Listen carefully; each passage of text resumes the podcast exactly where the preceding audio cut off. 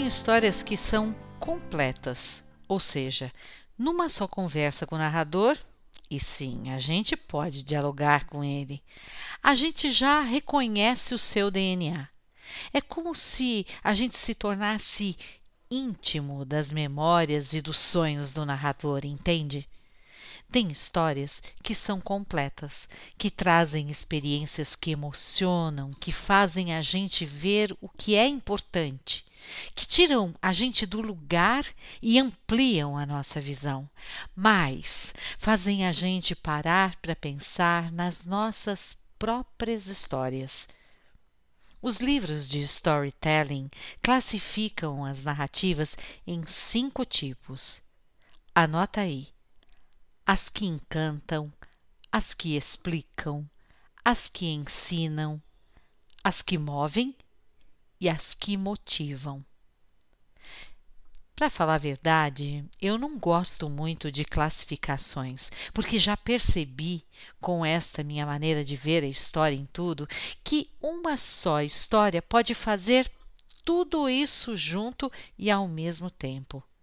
Pense comigo. A gente carrega histórias vindas da infância, memórias vividas em família, na escola, nas relações diárias com as pessoas. Elas são resultantes dos lugares em que passamos. Também acumulamos lembranças e marcas, como, por exemplo, cheiros, visões, sons, imagens, ensinamentos. Permitimos ser invadidos pelas histórias dos outros, daqueles que a gente gosta e dos que a gente nem gosta. Consentimos viver a nossa vida em completo latifúndio. Como? Nos livros que lemos, nos filmes que vemos, nos telejornais que assistimos. Muitas vezes a gente nem percebe, mas há muita história por trás daquilo que já virou hábito na gente. Certeza, verdade, na nossa profissão, na nossa maneira de ser, nos nossos planos para a vida. O mais incrível é que, se você fizer um exercício agora mesmo e procurar uma história dentro de você, vai achar. E nem precisa de muita sorte para se dar conta de que essa história é responsável pelo que você é hoje. Mais ainda, se você procurar com atenção, vai ver que na sua vida tem uma história que, se contada, vai impactar em alguém, vai encantar alguém. Talvez até motive esse alguém a tomar um rumo, uma decisão favorável, igual, diferente, não importa. Deve haver aí com você uma história que explica muita coisa ou que finalmente colocou ou coloca uma certeza na sua cabeça, sem falar naquela que foi o princípio de tudo na sua vida, que te motivou a fazer algo, que permitiu que você largasse algo e seguisse outro rumo, e que vai também, sobretudo, servir de exemplo para outra pessoa.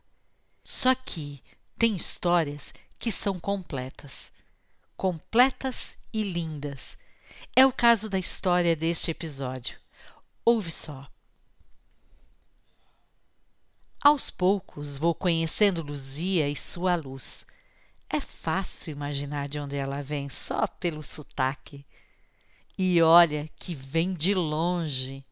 A luz de Luzia vem da zona rural, de uma comunidade a 25 quilômetros da cidade de Santa Cruz. Eu nem conheço, lá em Pernambuco. Poço Dantas é zona rural de Santa Cruz, Pernambuco. Então, onde você imagina que tudo acontece com dificuldade, nós estamos aqui, somos nós a prova real disso. Porém, mesmo assim, a gente não consegue cruzar os braços. Luzia e sua luz são responsáveis pela criação do Memorial Sertanejo, um museu, como você vai ver. Quando a gente acredita, quando a gente tem um objetivo, que muitas vezes a sociedade não aposta nesse mesmo objetivo nosso. Então é como se, como se a gente dissesse, o sonho é teu, tu acredita nele, então tu se vira para tu realizar. Que é por isso que muitas vezes muitos sonhos são, são enterrados, porque nem todo mundo tem a perseverança, tem a persistência de correr e de lutar por aquilo que acredita. Vendo esse projeto, Lenice, hoje, eu vejo muito isso.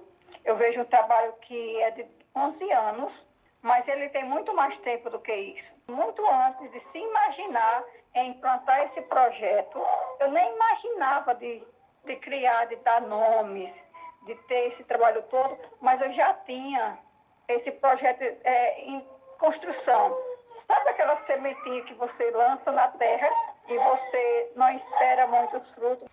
Na medida que você conta a história de alguém, eu digo isso por experiência própria.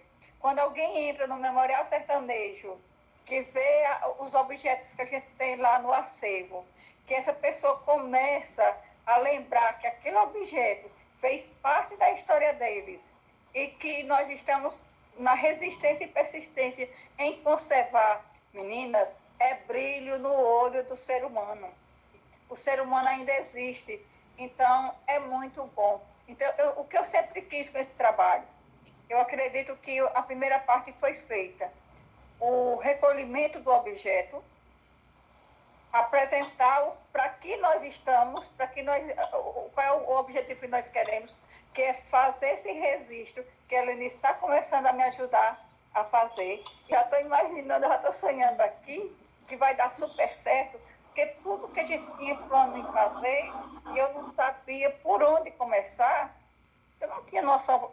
Eu, queria, eu sabia o que eu queria, mas não sabia como fazer, como fazer. Que eu sempre, a minha luta era encontrar um professor que quisesse nos apoiar, sistematizar tudo isso de uma forma bem correta, bem coerente, sistematizar toda essa história e transcrever essa história dessas pessoas, mas eu sozinha não seria capaz de fazer tudo isso. Então aparece a Lenice e começa já a nortear o parece que ela entrou, sabe, assim na minha memória, de tanto falar em memória, Lenice, parece que você chegou e, e, e fez tudo isso. Vamos em frente, se Deus quiser. E a Luzia não para de sonhar e realizar. Semeando o seu projeto, a luz de Luzia alcança toda a comunidade. E sem contar que um dos meus planos é atingir os nossos nordestinos que estão espalhados por aí. Então, de que forma a gente vai conseguir encontrar esses nordestinos que não podem mais vir à sua terra natal tão cedo, ou não tem previsão de quando poderão vir. E já pensou, a gente está dando oportunidade, gerando valor na vida dessas pessoas, a essas pessoas ativarem a sua memória afetiva, a sentir-se bem, a transmitir essa mensagem que foi a origem deles para filhos e netos, que sem essa. É, é, eu costumo dizer, nós não podemos voltar no tempo e viver a história de nossos pais e avós, mas nós precisamos conservar essa história e, e ter orgulho dela independente de onde você esteja, que lugar você esteja, isso não vale só para nós que somos nordestinos, mas nós tivemos uma raiz, nossos pais, e que a gente precisa conservar essa raiz e se aperfeiçoar dela para poder aperfeiçoar nossa própria história e continuar essa história. Eu costumo muito dizer isso.